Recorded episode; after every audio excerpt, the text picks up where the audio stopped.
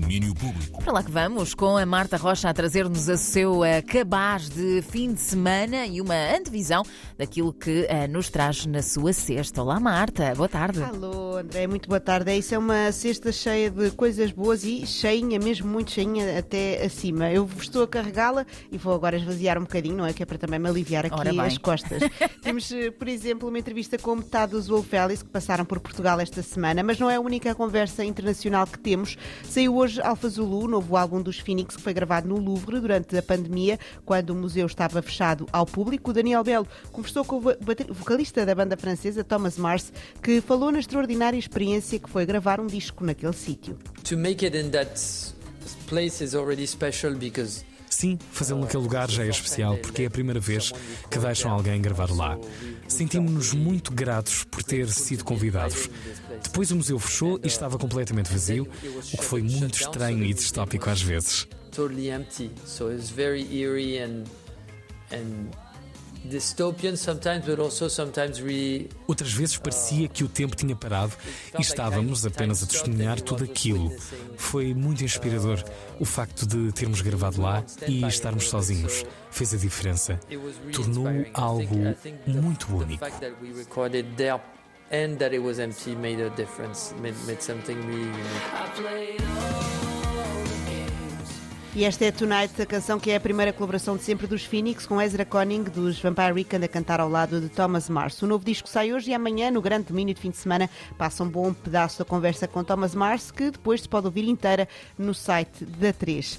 Além de música nova, também temos cinema novo. Ontem estreou Alma Viva, o candidato português a uma nomeação aos Oscars, e a Teresa Vieira falou com a realizadora Cristel Alves Meira. Alma Viva conta uma história passada numa aldeia de Trás-os-Montes, de onde a família da realizadora é originária em que regressa a memórias da sua infância através da relação de uma menina de 10 anos, Salomé, com a avó que lhe ensina mistérios e feitiços, mas que morre subitamente. É ao perceber-se dos dons que herdou e da forma como tradições ancestrais fantásticas se misturam com a atualidade que a menina vai descobrir o seu caminho. A Teresa Cristel contou muita coisa, incluindo que depois de muitos anos à procura de uma protagonista para o filme que fosse fluente em português e francês, por exemplo, encontrou na atriz na sua própria filha, Lua Michel, fala sobre aquilo que ganhou ao trabalhar com ela e do quanto que a jovem atriz também se divertiu.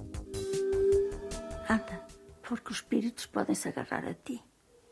A minha atriz estava ao meu lado porque a Lua Michel é a minha própria filha, que ela começou a fazer cinema com uma amiga realizadora e eu, entretanto, estava à procura de uma menina mais, mais velha e afinal, pronto, ela estava ao meu lado e, e quando percebi que ela tinha capacidades para fazer cinema, muito mais que capacidades, ela tem mesmo umas facilidades incríveis e ela trabalhou como atriz como se fosse uma profissional. Foi mesmo um grande ensino para mim também. Ela deu, transmitiu muito saber uh, intuitivo da parte dela, mas ela trabalhou como uma adulta e o Rui Poças, que é o diretor de fotografia, costumava dizer que ela era mais profissional dos, dos profissionais.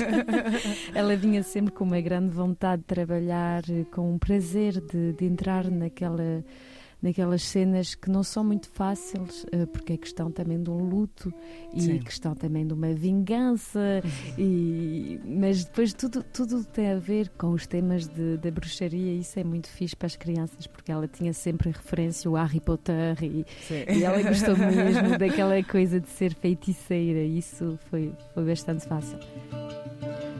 O filme, que foi apresentado na Semana da Crítica em Cannes, estreou ontem com o apoio da Teresa, está nas salas por todo o país. Amanhã, a partir da 1, houve-se conversa completa da Teresa Vieira com a realizadora de Alma Viva.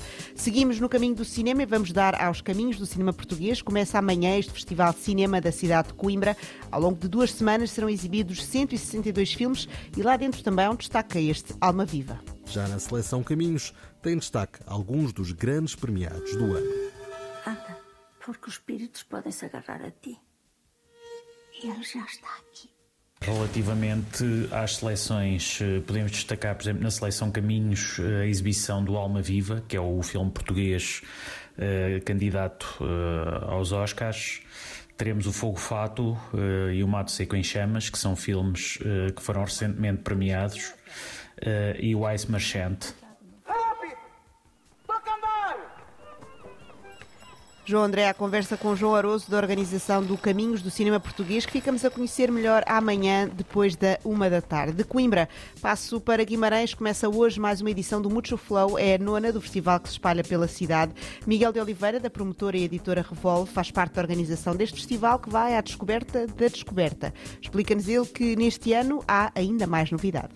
Em 2021 tivemos meio festival, eh, que eram apenas 10 artistas. Felizmente este ano já voltamos ao normal e temos 20 e olhando para os cartazes anteriores que já nos orgulhavam muito, acho que este ano conseguimos ir ainda mais longe e trazemos quase, uh, quase tudo de artistas internacionais e cerca de 15 estreias nacionais. O que quer dizer que é, é um, será um Multiflow ainda mais intenso quando o que se propõe é, é trazer coisas, coisas novas. O Mucho Flow arranca hoje com concertos de George Riley, Marina Erlop, entre outros. Amanhã há atuações de Rainy Miller, Object Blue, Black Rain ou Jockstrap. O festival acontece em quatro salas de Guimarães, salas de ensaio do Teatro Jordão, Centro Cultural Vila Flor, São Mamed CAI e Centro Internacional das Artes José de Guimarães. Tem o apoio da 3 e é destaque amanhã na versão revista e aumentada do domínio público, também com declarações da artista catalã Marina Erlop, que atua hoje no festival. E pronto, é tudo, mas há muito mais ainda para ouvir amanhã tem é de ligar à Antena 3 a partir da uma da tarde. Ora bem, fica então o convite feito, que belíssimo cabaz cultural que nos trouxe então Marta Rocha. Aliás, uma pequena amostra, porque o cabaz completo sim, sim. chega amanhã. Beijinhos, Marta. Bom Beijinhos, fim de semana. Bom fim de semana. Domínio Público.